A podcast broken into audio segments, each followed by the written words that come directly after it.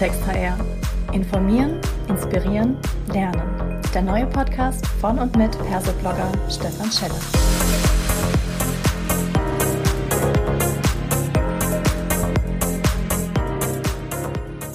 Hallo und herzlich willkommen zur dritten Folge des HR-Podcasts Klartext HR. Heute möchte ich mit Simon Dücker zusammen über ein Thema sprechen, das sich unter dem Buzzword lebenslanges Lernen verbirgt und viele von euch schon gehört haben. Und ganz speziell um das LernOS, ein sogenanntes Betriebssystem für lebenslanges Lernen. Lieber Simon, ich freue mich, dass du da bist. Magst du ganz kurz dich selber vorstellen, bitte? Ja, danke für die Einladung. Simon Dückert bin ich, äh, auch aus Nürnberg wie du, 44 Jahre, ähm, verheiratet, habe eine neunjährige Tochter, lebe auch hier in Nürnberg habe ursprünglich mal Elektrotechnik mit Schwerpunkt digitale Nachrichtentechnik studiert. Ähm, man sich wundert, wie kommt man dazu? Wissensmanagement und Lernen im Nebenfach Philosophie. Das hat mich also schon immer interessiert. Und ich habe 2001 die Firma Cognion hier in Nürnberg gegründet und wir beschäftigen uns eben genau mit dem Thema Wissensmanagement und Entwicklung lernender Organisationen. Und da ist jetzt dieser Begriff LernOS, also ein Betriebssystem, man kennt ja iOS, LernOS entstanden. Was hat's denn damit auf sich? Woher kommt der Name und was verbirgt sich denn dahinter? Ja, das geht zurück auf unsere Strategietage Anfang 2016. Äh, da haben wir so überlegt, wir werden in dem Jahr 15 Jahre alt. Was wollen wir denn die nächsten 15 Jahre machen? Äh, und ein Thema war, dass wir einfach in den ersten 15 Jahren äh, sehr viele einzelne Themen im Kontext Wissen und Lernen bearbeitet haben. Äh, Wikis aufbauen, Communities machen, Wissensstrategien, äh, also hier Themen persönliches Wissensmanagement etablieren. Und ähm, das war so in allen ein, möglichen einzelnen Projekten verstreut. Und da war einfach die Idee zu sagen, wie können wir das mal in einem geschlossenen Ansatz, also eine Konsolidierung, äh, dokumentieren im Wissensmanagement unterscheidet man zwischen persönlichem Wissensmanagement, teamorientiertem Wissensmanagement und organisationalem Wissensmanagement. Und dementsprechend haben wir gesagt, wir schreiben über die Laufzeit von sechs Jahren, 2016 bis 2022, das sozusagen in drei Leitfäden mal zusammen, für Individuen, für Teams und für Organisationen, wie gesagt. Und auf den Namen sind wir so gekommen. Äh, ich kenne aus dem Podcasting-Bereich ein Paar, das äh, podcastet auf Esperanto. Und LernOS ist quasi die Zukunftsform von Lernen in Esperanto. Äh, mhm. Ni Lernos heißt, ich werde lernen und Ni Lernos heißt, wir werden lernen. Und das ist so schön die Brücke zum lebenslangen Lernen und Lernen in Organisationen. Und da lag es irgendwie nahe, dieses OS hinten groß zu schreiben, weil aus unserer Sicht eben in der digital vernetzten Wissensgesellschaft die Digitalisierung, digitale Tools eben auch im Lernen eine große Rolle spielen. Mhm. Das ist sehr spannend. Esperanto, dass es tatsächlich auch ähm, einen Podcast dazu gibt, das wusste ich nicht. Finde ich auch unheimlich hörenswert. Werde ich sich mal reinhören, gucken, ob ich irgendwie da mitkomme. Jetzt hast du gerade gesagt, das LernOS ist ein geschlossener Ansatz. Ähm, was bedeutet das denn konkret? Geht es da um einen rechtlichen Schutz? Geht es um eine Kostenpflichtigkeit? Oder ist, hat es eine Auswirkung auf die Nutzung? Nee, geschlossen heißt erstmal eher äh, sozusagen in sich geschlossen, wenn man so will. Also die Idee ist, dass so ähnlich wie beim Fraktal man eben auf persönlicher Ebene Dinge tut, die dann zu äh, den Dingen, die man in einem Team vielleicht tut, zusammenpassen und zu äh, Themen, die man in der Organisation tut, passt. Also mal zum Beispiel, wir verwenden den Ansatz Objective Key Results, OKR, wie Google das auch verwendet, als äh, agiles Zielsteuerungssystem.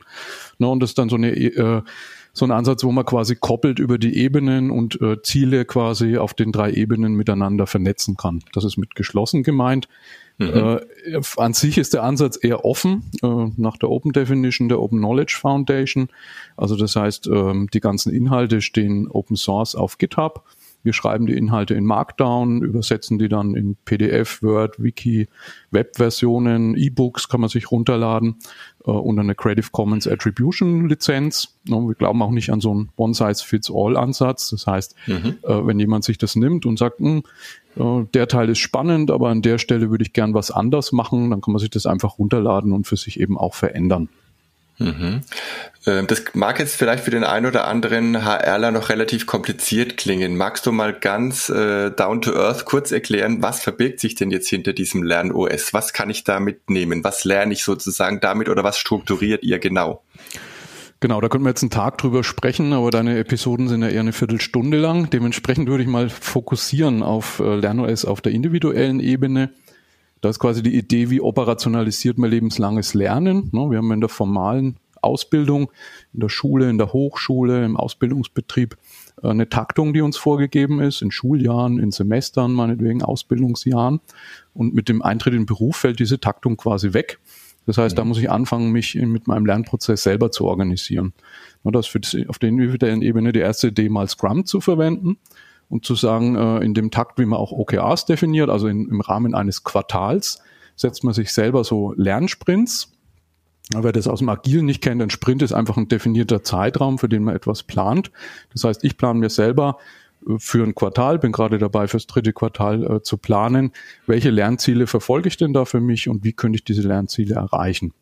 Ja, mhm. ähm, dann ist es so, dass wir äh, Anleihen genommen haben aus Working Out Loud zum Beispiel, wo man sagt, man lernt vielleicht nicht gern alleine, sondern lernt gerne im Team, äh, zu zweit als Lerntandem oder in einem Circle mit vier bis fünf anderen. Das heißt, ich muss so ein äh, Lernsprint nicht alleine durchlaufen unbedingt, sondern ich kann sagen, ich möchte zum Beispiel Podcasting erlernen. Äh, das ist vielleicht dann einfacher, wenn ich das mit drei, vier anderen mache. Der eine ist stark in Formaten, der andere besser in Technik, der andere kann guten Storyline schreiben. Und dann macht man das eben gemeinsam. Ja, und so ist in diesem LernOS für Individuen Leitfaden, da sind so drei äh, Lernpfade vorgegeben. Die Idee ist, dass wenn man einsteigt in LernOS, idealerweise diese drei Lernpfade mal durchläuft. Einer eben für Working Out Loud, da lernt man kompakterweise, wie man eben offen und vernetzt äh, arbeitet, über seine Arbeit erzählt. Dann gibt es da so ein Getting Things Done äh, Lernpfad. Ich weiß nicht, ob die Zuhörer das kennen. Das kommt von David Allen, auch schon recht alt, 2001. So eine Selbstorganisationsmethodik für Wissensarbeiter, Wissensarbeiterinnen, wo man so diesen ganzen Wahnsinn, der täglich auf einen einprasselt, organisiert bekommt auf individueller Ebene und eben Objective and Key Results Lernpfad, so für das eigene Zielsystem, einfach um sich selber sehr äh, effektiv zu organisieren.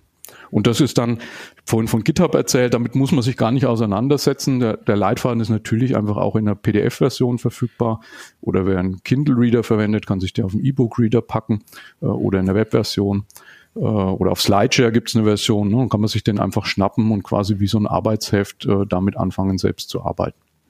Mhm. Das ist jetzt gleich eine ganz gute Überleitung zu dem, was sich mir gerade als Frage so aufdrängt. Es scheint ja trotz allem äh, ein recht komplexes System zu sein. Du hast ja viele weitere Methoden momentan äh, genannt. Wie können sich denn jetzt Interessierte diesem Lern-OS-Ansatz nähern? Also sie laden das runter und dann können die das einfach oder brauchen die da vielleicht noch irgendeine Unterstützung? Naja, ich sag mal, ähm, mit, so, mit so Dokumentation ist so ein bisschen wie früher mit dem Videorekorder. Ja? Keiner liest die, die Anleitung zum Videorekorder, dann ärgert man sich, dass es nicht funktioniert. Äh, so ähnlich ist es da auch. Ja.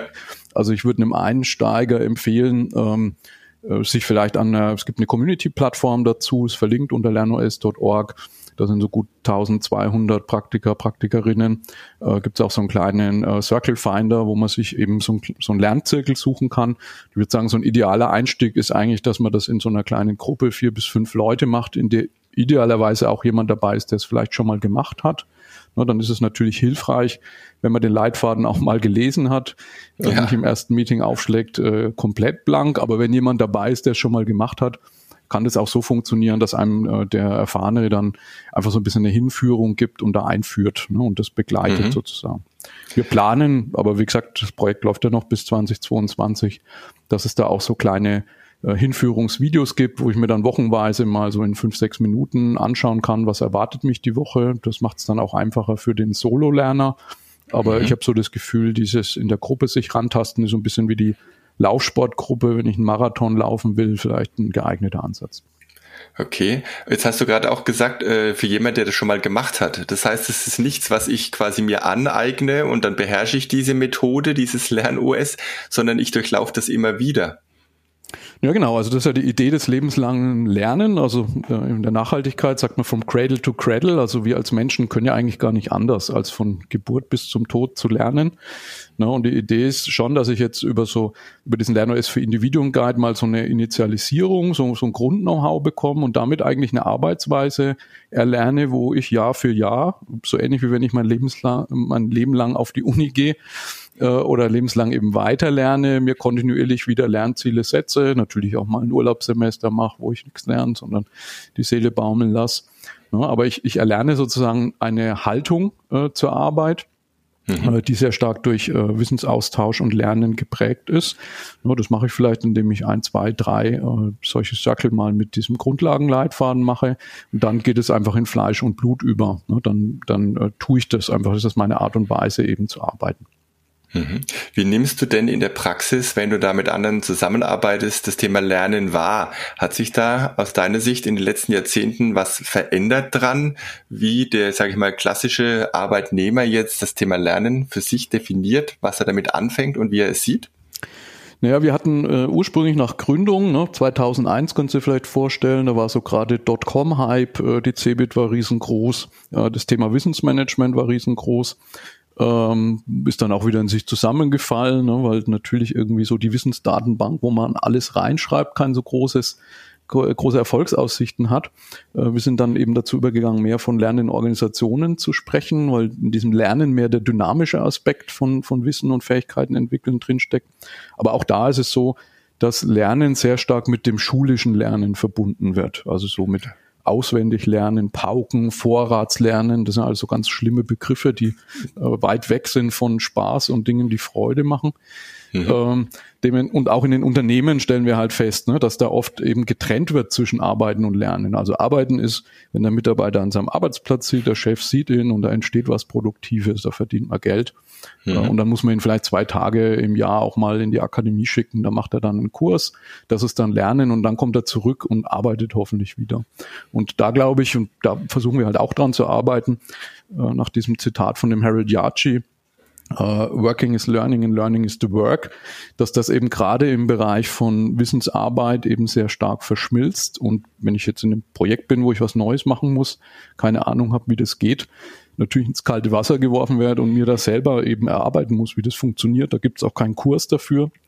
Und auch das ist Lernen. Ne, nach dem 70-20-10-Modell, was ja im Personalbereich wahrscheinlich bekannt ist, macht es sogar 90 Prozent äh, des relevanten Lernens aus. Und ich denke, da muss man ein bisschen dran arbeiten, das halt in, in diese Richtung zu reframen, wenn man so will, und diesen Lernbegriff in der Organisation neu zu belegen.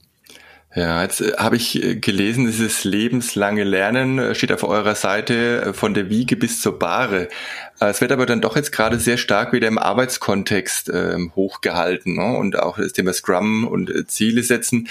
Ist es nicht so, dass wenn man, äh, sage ich mal, vielleicht aus dem Arbeitsleben ausscheidet, dass man sagt, so, jetzt habe ich es mir mal verdient, nicht mehr an Arbeit, an Methoden und an ähnliches zu denken, jetzt will ich vielleicht auch gar nichts mehr lernen, dass das lebenslange Lernen vielleicht eher auf äh, arbeitslebenslang definiert ist oder wie siehst du das? Boah, das würde ich nicht sagen. Also ich, es wird ja immer das Thema ähm, Work-Life-Balance äh, hochgehalten. Also bei meinen Lernzielen sind durchaus auch mal Sachen dabei, die überhaupt nichts mit meinem aktuellen Arbeitskontext zu tun haben. Nur wo ich sage, das ist einfach was, was ich in den letzten nächsten fünf Jahren mir erarbeiten will. Das hat nichts mit Projekten zu tun. Äh, ich gebe dir recht, oft ist der Begriff des lebenslangen Lernen, wenn man sie so in, in der Zeitschrift oder Zeitung liest, so gemünzt auf äh, Senioren können an einem Volkshochschulkurs teilnehmen und eigentlich gar nicht auf die Arbeitswelt. Also der Begriff ist eigentlich ganz anders geprägt aktuell. Mhm. Äh, aber ich glaube, das ist was, ähm, dieses 67, wo man dann in Ruhestand geht, ist ja so eine künstliche Grenze, die wird sich wahrscheinlich in Zukunft auch verschieben. Ne? Und mhm. natürlich kann es sein, dass mein Fokus jetzt in der Zeit, wo ich arbeite, ein bisschen woanders liegt. Aber Peter Drucker hat der den Begriff der Knowledge Worker geprägt hat, im sehr schönen Artikel, der heißt My Life as a Knowledge Worker beschrieben, wie er auch eigentlich bis zu seinem Tod sozusagen kontinuierlich sich immer wieder Themen geschnappt hat und in Disziplinen eingearbeitet hat, die ihm ganz fremd waren, um da andere Perspektiven kennenzulernen, Vielfalt kennenzulernen. Und das halte ich fürs lebenslange Lernen auch wichtig. Also losgelöst mhm. von der jeweiligen Lebensphase, was ich lernen will, da glaube ich eben ans selbstorganisierte Lernen, das muss äh, jeder Mensch sozusagen für sich selber sagen, was ihm da am besten tut und zu seinem Wellbeing, wenn man das Passwort verwenden will, also zu seinem Wohlbefinden am meisten beiträgt. Ja, das ist auch eigentlich, glaube ich, fast schon ein schöner Ausklang. Das hast jetzt Wohlbefinden genannt. Ich äh, sage immer, Lernen soll ja auch Spaß machen. Und wenn ich da jetzt auf meine eigenen Kinder, insbesondere den Großen in der Schule schaue, ich glaube, der hat Spaß immer dann, wenn er mit den anderen Kindern zusammen was macht, aber am Lernen und äh, an, wie gelernt wird, da ist der Spaß etwas geringer. Wo steckt denn im Lern-OS die Möglichkeit, dann diesen Spaß zu haben aus deiner Sicht?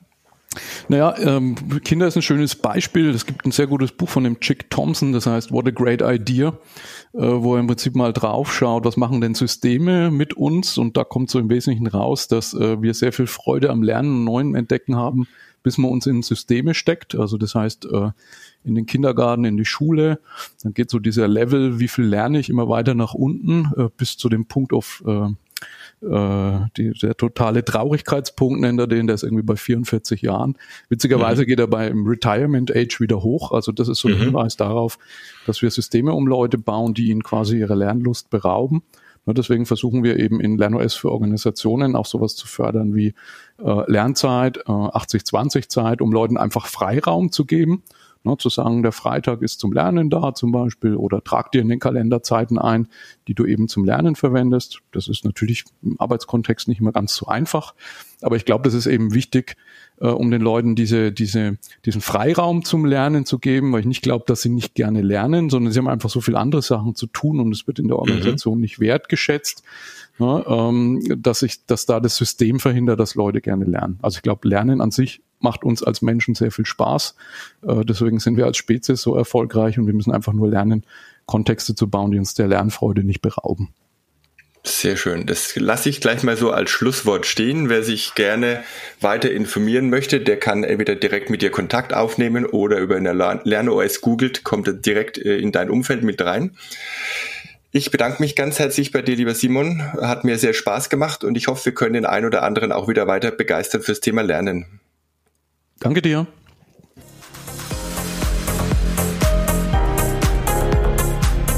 Das war eine weitere Folge Klartext HR.